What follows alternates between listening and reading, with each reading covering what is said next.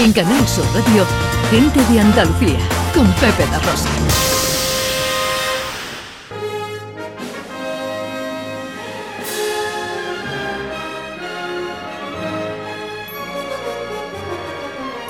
Bueno, siguen los traslados en el tiempo, ¿no? Eh, vámonos ahora al antiguo Egipto, pero vamos a hacerlo a través de Almería. Nos quedamos aquí eh, porque eh, hay una exposición en el Museo de Almería que nos habla y nos pone en valor precisamente la importancia de la aportación de la eh, investigación española en todo lo que tiene que ver con los estudios del antiguo Egipto. Así es, a lo largo, más regalitos de conocimiento, a lo largo Mm. de más de un siglo de campañas arqueológicas y excavaciones, ¿no?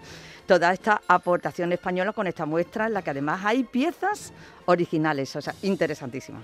Vamos a saludar a Carlos Javier Fernández, que es director del Museo de Almería. Hola, eh, Carlos Javier, buenos días. Hola, buenos días. Bueno, eh, reivindicar la decisiva aportación española en la investigación de la historia del antiguo Egipto. Bueno, qué bonito y qué, y- Interesante. en fin, y qué, y qué eh, arrojado, ¿no? Sí, bueno, además es la primera vez que se hace en España. Ahora, por primera vez se reúnen los 11 equipos que están hoy investigando en Egipto y es la primera propuesta que se hace en la que todos se reúnen, además, eh, en la que todos van a presentar su última, su última campaña de excavación y que van a visitarnos al museo. Eh, algunos de ellos están ahora mismo excavando en Egipto, o sea que los cogemos justo en el momento en el que mm, su primera eh, digamos, rueda de prensa tras, volver de Egipto va a ser en el Museo de Almería. Bueno, qué interesante además contra lo que muchos a lo mejor pudiéramos pensar, la aportación de los españoles durante todo este siglo de campaña ha sido y sigue siendo muy importante y además muy importante también la de los arqueólogos e investigadores andaluces.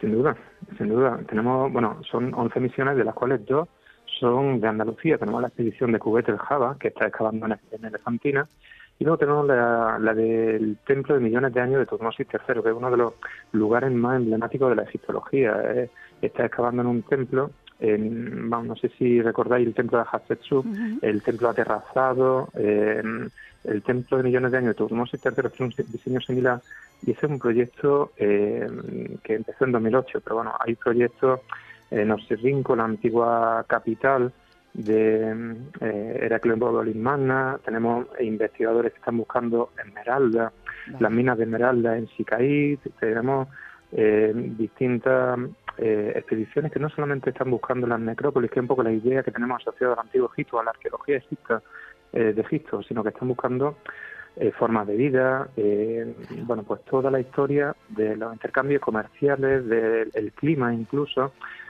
Es una forma de cambiar, también de romper tópicos, de romper mitos sobre el arqueólogo en Egipto, tan asociado ¿no? a esta idea aventurera, tan asociado a otras cuestiones que tienen un poco que ver con el trabajo científico, que es lo que presentamos en esta exposición. Claro, y de aportar eh, conocimiento, que es de lo que se trata.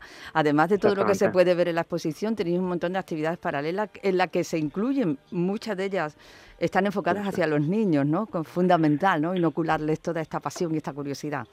Claro, eh, las actividades las vamos a desarrollar durante los tres meses de la exposición, sobre todo en la época navideña. Vamos a desarrollar cuentacuentos para niños, talleres infantiles, en los que les vamos a presentar tanto el trabajo de los escribas, por un lado, el mundo de los jeroglíficos, el mundo de los amuletos, porque, por ejemplo, algunas de las piezas que vienen eh, que vienen del Museo Arqueológico Nacional son algunas estatuillas, algunos amuletos, algunas figuritas que son esenciales para comprender la historia de la investigación en Egipto. O sea, no solamente hablamos de la actualidad, no solamente hablamos de los 11 eh, misiones de hoy, sino de todo ese camino que se ha recorrido hasta tener la situación que tenemos hoy. Tenemos actividades para niños, pero también para adultos. Tenemos visitas guiadas, tenemos eh, visitas gui- guiadas a cargo de una arqueóloga, pero también tenemos eh, las conferencias, las conferencias de cada uno de los equipos que se están repartiendo eh, a lo largo de los tres meses. Unas conferencias, en la primera de ellas que hicimos el 4 de noviembre con la presentación, eh, fue un lleno absoluto, por eso lo hacemos previa reserva. Se pueden reservar todas nuestras actividades a través de la web del museo.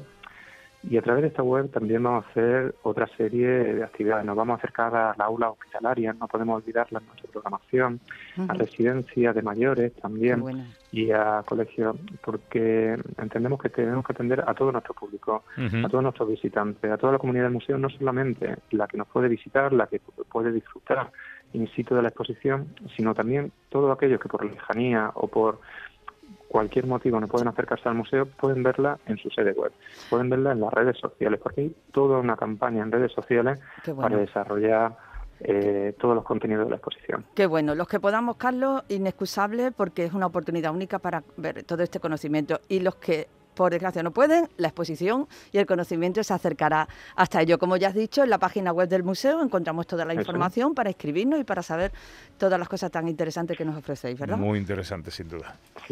Carlos Javier Fernández es el director del Museo de Almería. Le agradezco mucho que nos haya atendido en esta mañana de domingo. ¿eh? Muchas gracias a vosotros. Buen día.